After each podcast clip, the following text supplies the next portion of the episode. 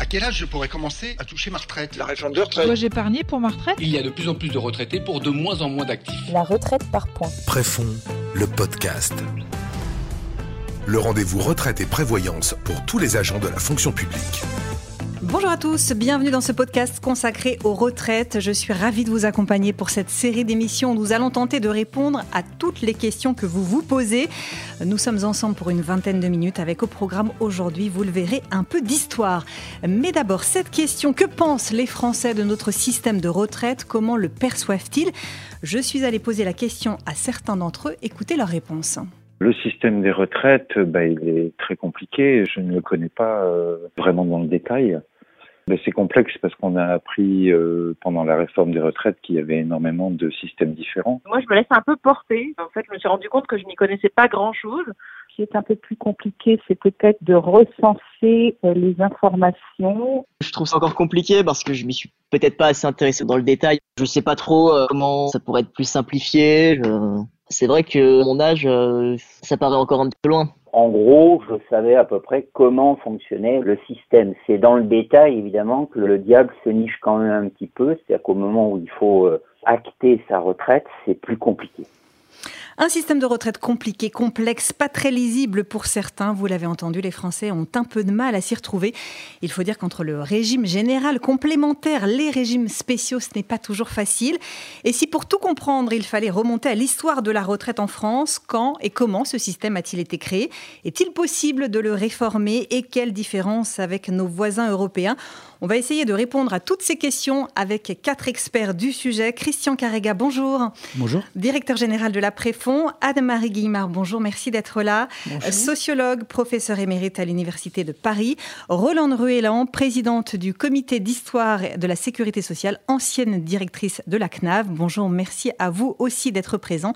Et Philippe Crevel, économiste, directeur du Cercle de l'épargne. D'abord peut-être euh, une réaction rapide hein, sur ce panel de Français que l'on vient d'entendre.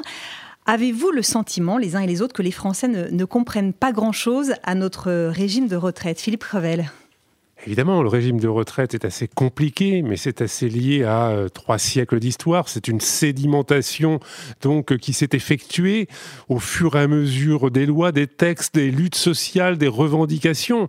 Et donc, c'est normal que ce soit un petit peu compliqué. Et puis, qu'est-ce que c'est la retraite? C'est assurer des revenus sur la période d'inactivité après le travail. Et donc, évidemment, ça retrace toute sa vie professionnelle, toute la vie professionnelle des assurés. Et donc, évidemment, on a quelque chose qui s'inscrit dans le temps. Donc, c'est assez compliqué en France. Ça l'est également dans très nombreux autres pays. C'est pas une spécificité française.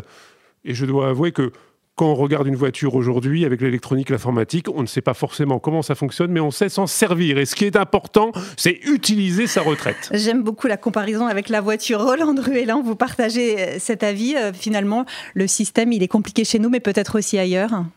Oui, le système est compliqué. Moi, j'avais l'habitude, euh, dans les temps anciens, de dire aux gens, à leurs représentants, les Français ont le système qu'ils méritent, le système qu'ils ont voulu. Parce que finalement, s'il est aussi compliqué, aussi diversifié, c'est parce que il a été effectivement construit au fil du temps parce que les gens n'ont pas voulu se mettre ensemble dans un seul et même régime et qu'ils ont donc préféré être euh, entre eux les non-salariés n'ont pas voulu être mélangés aux salariés. Les professions agricoles ont voulu garder leur spécificité et leur particularisme. Donc, je veux dire que le système, il est compliqué, mais peut-être chacun n'est pas euh, en liaison avec tous les régimes à la fois.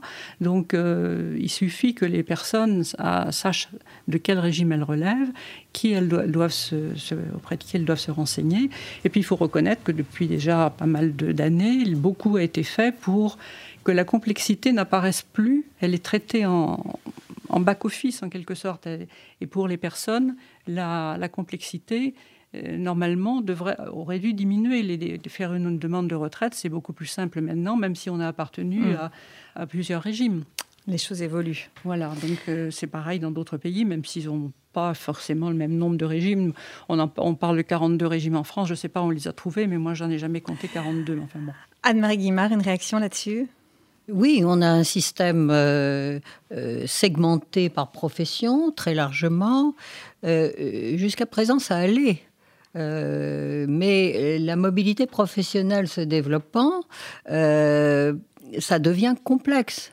Parce qu'aujourd'hui, c'est trois et demi euh, régimes euh, euh, pour chaque personne qui liquide, mais demain, ce sera au moins cinq, et avec des allers-retours entre auto-entrepreneuriat, fonction publique, etc. Donc la mobilité professionnelle se développant, la complexité s'accroît. Et c'était bien l'une des bases du projet de réforme universelle. Christian Carregas, cela confirme ce que, ce que disent un peu vos, affiliés Oui, on parle bien de perception, on l'entend bien sur le micro-trottoir. Les gens ont une perception d'un système euh, injuste, pas très généreux. C'est tout le contraire, objectivement. Il n'y a pas tant d'écart que ça, euh, malgré des méthodes de calcul différentes, il n'y a pas tant d'écart que ça.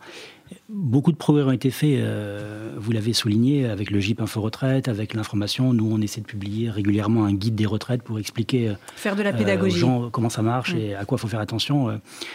mais le système reste perçu comme complexe chacun aussi a toujours un peu envie de dire moi c'est particulier, donc moi je suis pas comme les autres. Et c'est aussi un peu le, la difficulté de l'exercice. Anne-Marie Guimard, remontons un peu à l'origine de notre système. 1945, c'est vraiment une date clé dans l'histoire de la retraite.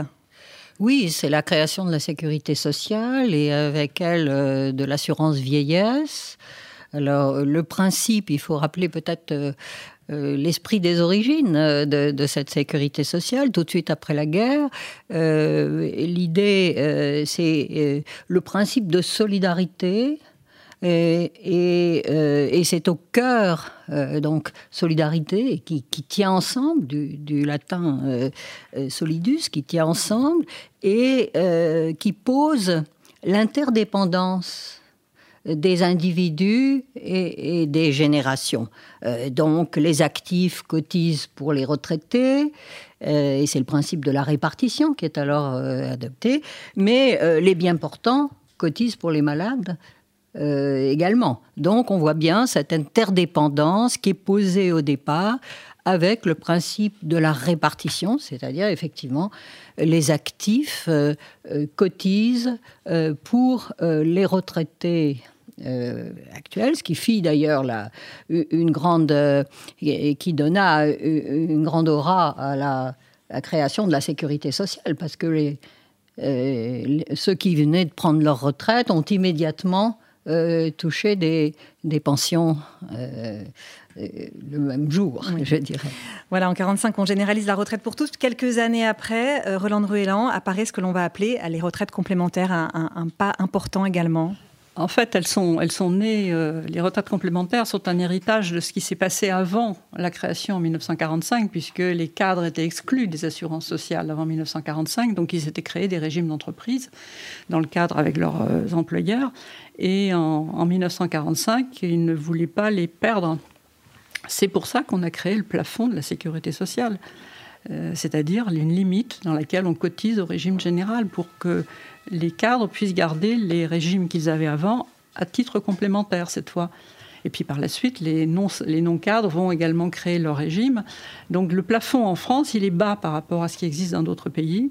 Donc ça a laissé beaucoup de place au-delà du régime de base pour la protection complémentaire et bien sûr la surcomplémentaire aussi, euh, qu'il ne faut pas oublier. Et n'oublions pas non plus, Philippe Crevel, les, régimes spéciaux dont on a tant parlé euh, euh, ces derniers mois, qui sont pour certains nés avant la création du, régime général. Hein. Évidemment, et c'est le même principe. Mm. Il y avait donc des secteurs d'activité, les mines en particulier, mais bien d'autres, qui avaient institué des régimes de retraite avant 1945.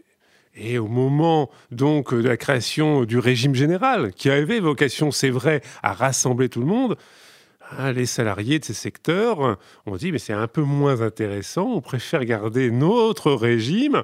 Et d'ailleurs, le premier régime de retraite français, c'est celui des, marins.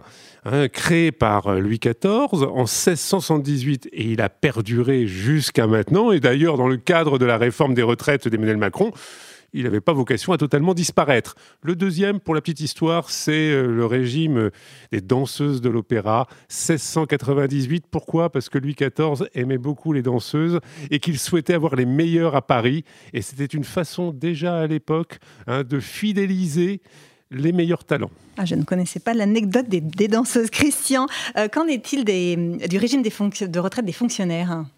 Pareil, c'est une histoire euh, très ancienne avec euh, une mécanique un peu différente parce qu'il n'y a pas de plafond et donc c'est pour ça qu'historiquement il n'y a pas de complémentaire euh, puisque c'est le régime de base et complémentaire. Selon qu'on soit fonctionnaire à l'État, le service des retraites de l'État, selon qu'on soit fonctionnaire dans la territoriale ou l'hôpital, la CNRACL, et puis plus récemment la création de deux complémentaires partiels que sont l'ERAFP, qui fonctionne en capitalisation lui, et puis on n'oublie pas les agents de l'État qui ne sont pas titulaires, qui cotisent dans le régime général pour la partie euh, de base, et ont une complémentaire qui est liée à Contec. Donc euh, là aussi, un système qui euh, s'est construit avec le temps et qui reste complexe. et puis donc la partie supplémentaire facultative, historiquement, qui est celle de la, préfond, créée il y a plus de 50 ans pour compenser la perte de revenus à la retraite. Notre système a été marqué par des réformes successives. Hein. Philippe Crevel, 1993, c'est vraiment une, date clé dans, l'histoire des, des réformes des retraites. C'est une date charnière, c'est évident. Elle fait suite donc au livre blanc Hein, sur des retraites hein, de euh, Michel Rocard, hein, qui avait indiqué à l'époque que euh, ce dossier de la retraite, ça pouvait faire tomber des gouvernements et des gouvernements. Donc, sujet extrêmement sensible, parce que les Français sont très attachés à leur retraite. C'est un symbole. C'est vraiment, au niveau de la sécurité sociale, c'est le principal pilier. On n'espère pas être malade, on n'espère pas être au chômage mais une très grande majorité des Français espèrent être un jour à la retraite. Et donc, toucher évidemment à la retraite en 93, ça a été fait durant l'été de manière assez discrète par texte réglementaire, pas au Parlement. C'était Édouard Balladur. Et donc ça, ça marque une rupture. La dernière grande conquête en matière de retraite, c'était 1981, le passage de la retraite à 60 ans, quand c'était 65 ans. Mais à l'époque, il y avait 280 000 personnes qui partaient à la retraite chaque année. Aujourd'hui, il y en a 800 000. et tout ceci permet de voir pourquoi en 1993 il y a cette rupture, c'est qu'on bascule démographiquement parlant. Évidemment, ce sont les premières générations du baby-boom qui commencent à partir à la retraite. Et cela, évidemment, change toute l'équation. Une succession de réformes dans le cadre du système qui avait été mis en place les 50 euh, années précédentes. Ça veut dire qu'on a touché à tous les paramètres, tous les curseurs. Donc on a touché évidemment à la durée de cotisation, à l'âge de départ à la retraite. On a mis des systèmes de décote, de surcote. On a également joué sur l'indexation des retraites. Ça, c'est quelque chose de très très important parce que c'est un peu invisible, mais je peux vous dire, sur 10 ou 20 ans, ça élime, ça érode le pouvoir d'achat des retraités. Et si aujourd'hui on commence à sentir que le niveau de vie des retraités pose question, c'est un peu lié aux règles de désindexation qui ont été instituées à partir de 93. Car avant, les pensions étaient indexées sur les salaires, le salaire moyen. Depuis 93, on a abandonné cette règle. Officiellement, ce sont les prix qui servent à l'indexation. Et de temps en temps, ça vous n'avez pas oublié, il peut y avoir un gel des retraites, ce qui signifie qu'il n'y a plus d'indexation. Roland Druellan, il y a une forme de tabou en France sur l'âge de départ à la retraite. C'est très difficile, voire impossible d'y toucher. Oui, on focalise beaucoup là-dessus, mais finalement, je crois que les gens ont fini par comprendre qu'il y avait, d'autres euh, questions, d'autres sujets. Ce qui, leur importe également, c'est le montant de la retraite qu'ils auront. Euh, l'âge de la retraite, on en a fait toute une histoire parce que la, retraite à 60 ans était réclamée par la CGT depuis la fin du 19e siècle, qu'elle a été faite en 1980. 81, à un moment où, de toute façon, beaucoup de gens partaient déjà à 60 ans ou avant avec les pré-retraites. Donc, euh, par la suite, euh, l'âge de la retraite euh, n'a pas été touché jusqu'en 2010, où là, on est passé à un âge de 62 ans. mais en allongeant la durée de cotisation, le nombre de trimestres nécessaires, ça aboutissait à cela. Mais c'est moins injuste finalement d'augmenter le nombre de trimestres que de mettre un, de mettre un âge. Mais on s'est aperçu en 2010 que euh, malgré l'augmentation de la durée d'assurance, ça ne suffisait pas parce que beaucoup de gens remplissaient cette condition. Tous les ans, elle augmentait cette durée d'assurance requise, mais les gens qui avaient commencé à travailler jeunes, finalement, la remplissaient, cette condition. Donc, pour faire vraiment des économies, euh, ben, on a mis un âge euh, officiel de la retraite plus, plus élevé. Et donc, c'est la grande réforme. On est passé de 60 à 62 ans. Et, pour avoir le taux plein, si on n'a pas les conditions requises, ben c'est 67 ans. Donc ça a été, là, il y a eu un vrai changement. Christian, sur ce tabou, si c'en est un teint, du, de l'âge de départ à la retraite C'est vrai qu'on focalise là-dessus, c'est ce que nous disent nos, euh, nos, affiliés. Certains voudraient pouvoir partir plus tôt. Il y a une particularité dans la fonction publique, c'est la catégorie dite des actifs qui, eux, parce que le métier est pénible, parce que historiquement c'est comme ça. Il est très pénible. Il est, alors, c'est pas toujours le cas partout, mais ça reste, il y a des métiers encore qui sont très pénibles, et donc ils peuvent partir encore un peu plus tôt que les autres. Après, le vrai sujet, c'est bien sûr l'âge est important, mais c'est le montant que je vais toucher, donc mm. la perte de revenus par rapport à la grande préoccupation, évidemment. Et là, il y a une, il y a une, il y a une beaucoup de, choses idiotes qui sont dites. On dit que les fonctionnaires sont favorisés. Ça n'est pas vrai, en fait. Pour le coup, euh, tous les études montrent, le rapport Moreau, encore il y a quelques années, montre que le taux de remplacement, finalement, est assez équivalent. Les règles sont différentes, mais euh, au final, le taux de remplacement est le même. Nous, ce qu'on constate, en tout cas, c'est que les gens euh, prennent leur retraite de plus en plus tard. voilà, c'est ce que c'est factuel. Anne-Marie Guimard, pourquoi a-t-on euh, tant de mal à réformer notre système de retraite? J'aimerais euh, revenir sur l'âge de la retraite parce que je crois que c'est un, point important et un point très sensible en, France. Euh, parce que l'âge, si on utilise l'âge, la durée de contribution est bien plus équitable parce qu'elle ne prend pas en elle ne fait pas des, ouvriers qui sont rentrés tôt sur la vie, dans la vie professionnelle euh, des victimes. Mm. Euh, parce que c'est ce qui s'est passé euh, avec la réforme Sarkozy de 2010. Le, on a remonté à 62 ans, donc les ouvriers qui pouvaient partir à 60 ans dans le régime précédent ont dû attendre 62 ans alors que parfois ils avaient leur trimestre. Tout leur trimestre. Ils auraient pu partir à 60 ans avec une retraite pleine. Euh, donc c'est particulièrement injuste. Et les 67 ans, pour les femmes qui n'ont pas de carrière complète, elles ne peuvent pas liquider avant 67 ans, ou alors elles ont des retraites très amputées. Donc on voit bien qu'il y a une forte injustice à manier le critère de l'âge. Le paramètre de l'âge est un paramètre inéquitable. et, par contre, la durée de contribution elle, est beaucoup plus équitable parce qu'elle tient compte de l'âge auquel on a commencé, etc. Euh, mais on voit bien que tous ces mécanismes de, de, euh, de couperet, d'âge de, liquidation ou de durée de contribution, euh, sont des mécanismes qui posent problème.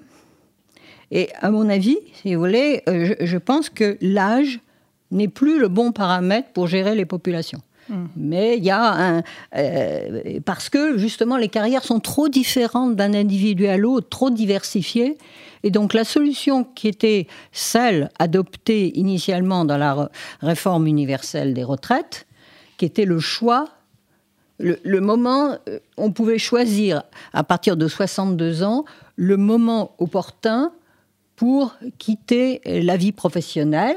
Bien sûr, si on reste, on a une retraite améliorée par rapport euh, à celle qu'on aura à 62 ans euh, en partant au plus tôt.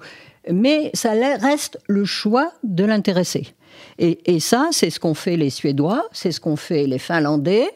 Euh, mais et ça a fonctionné. Et ça, ça, fonctionne très bien. Et ça fonctionne très bien. Roland Bruelan, sur cette difficulté à réformer notre système de retraite, qu'est-ce qui, qu'est-ce qui coince Oh, ben, c'est parce que les gens ont peur et le respect des droits acquis. Il faut savoir quand même que toutes les manifestations qui ont entouré les différentes réformes des retraites depuis 1993 c'est avant tout les régimes spéciaux hein, qui sont partis dans la rue. Hein. C'est pas euh, pas le, malheureux manœuvre ou euh, l'ouvrier de l'entreprise X ou Y euh, parce que lui s'il fait grève, s'il va dans la rue, il aura des, pertes. Non, dans la fonction, c'est les, régimes de fonction publique, c'est les régimes spéciaux et surtout d'ailleurs les régimes spéciaux hors fonction publique qui sont très attachés la SNCF, les industries électriques et gazières. Donc c'est eux qui ont vraiment euh, protesté contre les, réformes. En 1995, les grandes grèves qui ont eu lieu euh, à l'occasion du plan Juppé, c'était très très étrange parce que finalement il n'y avait pas de réforme des régimes spéciaux vraiment organisée. C'était une phrase qu'il y avait dans le plan Juppé, mais c'était pas préparé, il n'y avait rien. Alors il y a eu d'autres causes à ces manifestations, mais euh, ils sont descendus dans la rue alors que franchement, euh, la vraie réforme de 1995, c'est sur l'assurance maladie, c'est la gouvernance de l'assurance maladie, et c'est cela qui était euh, au cœur du sujet, mais c'est ça qui déplaisait à EFO, donc EFO est descendu dans la rue et la CGT avait peur pour la SNCF. Donc on a vraiment des protestations. Alors on peut dire que les Français font grève par procuration, peut-être, euh, parce qu'ils ne peuvent pas tous être dans la rue, et, qui sont quand même inquiets, mais c'est avant tout, et on l'a bien vu aussi les derniers, mois, hein, c'est avant tout les, régimes d'entreprises publiques qui ont peur de, de, la réforme, parce que c'est eux qui ont plus à perdre en termes d'avantages. Euh, l'âge de la retraite est plus bas, euh, euh ils ne payent pas les cotisations qu'il faudrait payer parce que c'est subventionné par les autres régimes et par l'État. Donc si la réforme remet tout ça en cause, évidemment, ça va changer beaucoup.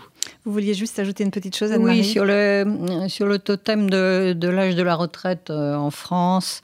Je pense que le, point de départ de ça, euh, c'est finalement dans les années 68, euh, quand euh, les syndicats, et je me souviens d'Edmond Maire disant ça, ils se sont rendus compte qu'ils perdaient finalement... On, en intensification du travail, on leur grignotait ce qu'ils avaient gagné en matière d'amélioration des conditions de travail. Mm. Donc, à un moment, ils ont dit on va lutter pour réduire la durée, la vie de travail. Et, euh, donc, ça a été euh, l'âge de la retraite, mais comme un, euh, un pis-aller. Parce qu'on.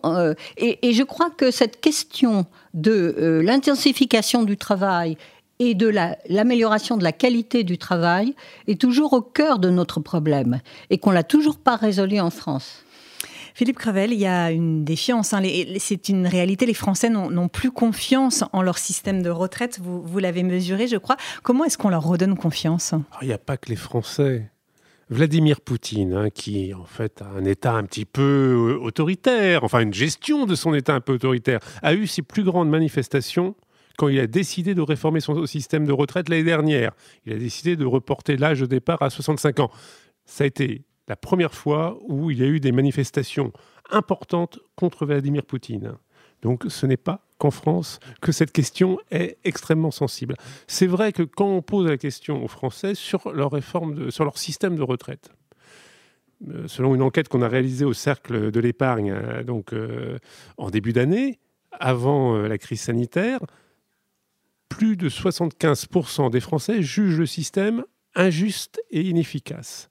Moi, je trouve ça profondément injuste qu'on puisse dire ça. Mais c'est le ressenti injuste parce qu'on y voit de l'inégalité, parce qu'on considère que son voisin a une meilleure pension que celle qu'on pourra avoir, que on va viser les régimes spéciaux, la fonction publique si on est salarié du privé euh, ou euh, indépendant, sans regarder évidemment la réalité des choses, parce que, euh, comme l'a dit Christian Carrega, c'est évidemment dans le détail bien plus complexe. Si la retraite moyenne des fonctionnaires est plus élevée que celle des salariés, c'est parce qu'on ne compare pas les mêmes emplois. Il y a plus d'emplois de cadres dans la fonction publique que dans les salariés du privé où il y a euh, donc une proportion d'ouvriers supérieure.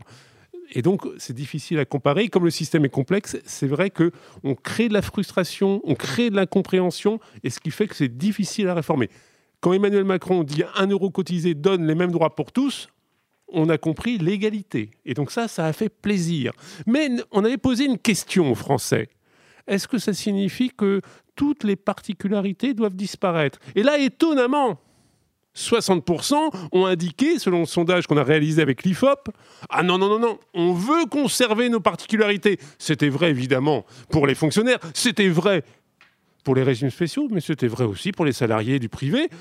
On veut bien l'égalité pour tous, mais dans la différence pour tous. Très compliqué. On aura l'occasion euh, d'y revenir dans des prochaines émissions. Merci beaucoup à tous les quatre d'avoir participé à ce premier rendez-vous. Christian Carrega, directeur général de la Préfond, merci. Anne-Marie Guillemard, professeure émérite à l'Université de Paris, sociologue. Roland Ruellan, euh, présidente du comité d'histoire de la sécurité sociale, ancienne directrice de la CNAV. Euh, Philippe Crevel, économiste, directeur du Cercle de l'épargne. On se retrouve très bientôt pour un prochain numéro. Je laisse le mot de la fin à Philippe Sebag, le président de la Préfond. alors le sujet euh, qui a été euh, conclu était, le système euh, des retraites et, ce débat. Moi je crois que bon, Préfond n'a pas à s'immiscer dans le débat d'une réforme du système de retraite, qu'elle soit pertinente ou pas. La seule préoccupation en fait de Préfond, en 1964 quand elle a été créée, comme aujourd'hui en 2020, c'est de répondre à la baisse des revenus des agents au moment de la cessation d'activité. C'est surtout ça la principale préoccupation de Préfond. On a toujours eu et Préfond a toujours eu pour vocation de proposer des produits permettant de prévoir l'avenir en préparant sa retraite ou en organisant euh, ce que l'on appelle une épargne de, précaution. Euh, d'ailleurs, la, dernière loi Pacte a d'ailleurs répondu euh, pour partie à certaines de ces préoccupations. on voit bien que Préfond s'inscrit pleinement dans cette nouvelle proposition en étant compatible avec ce nouveau produit qui est le plan d'épargne retraite. En d'autres termes, Préfond euh, est aujourd'hui et doit demeurer demain le régime connu, reconnu, auquel les agents sont attachés historiquement et on le voit à travers les différents sondages menés au fil des ans. Notre régime a montré euh, sa solidité et sa pérennité grâce à un modèle industriel assurantiel qui garantit le montant de la rente aux affiliés et cette promesse qui peut et doit être tenue, c'est un gage de confiance entre nous et les agents. Par ailleurs, l'organisation interne de Préfond, autour de quatre organisations syndicales fondatrices et de personnalités qualifiées, garantit par ailleurs une transparence, une, confiance et, je dirais, une solidité à toute épreuve. Quelles que soient les réformes envisagées, le ou les gouvernements, et c'est d'actualité, devront faciliter ce troisième pilier de l'univers des retraites. Je veux parler de celui de la retraite supplémentaire volontaire. Dans cet objectif, et c'est à mon poste de président que je peux le dire aujourd'hui avec force, Préfond sera toujours là, aux côtés des agents, pour préparer avec eux leur avenir. Préfond, le podcast. Le rendez-vous retraite et prévoyance pour tous les agents de la fonction publique.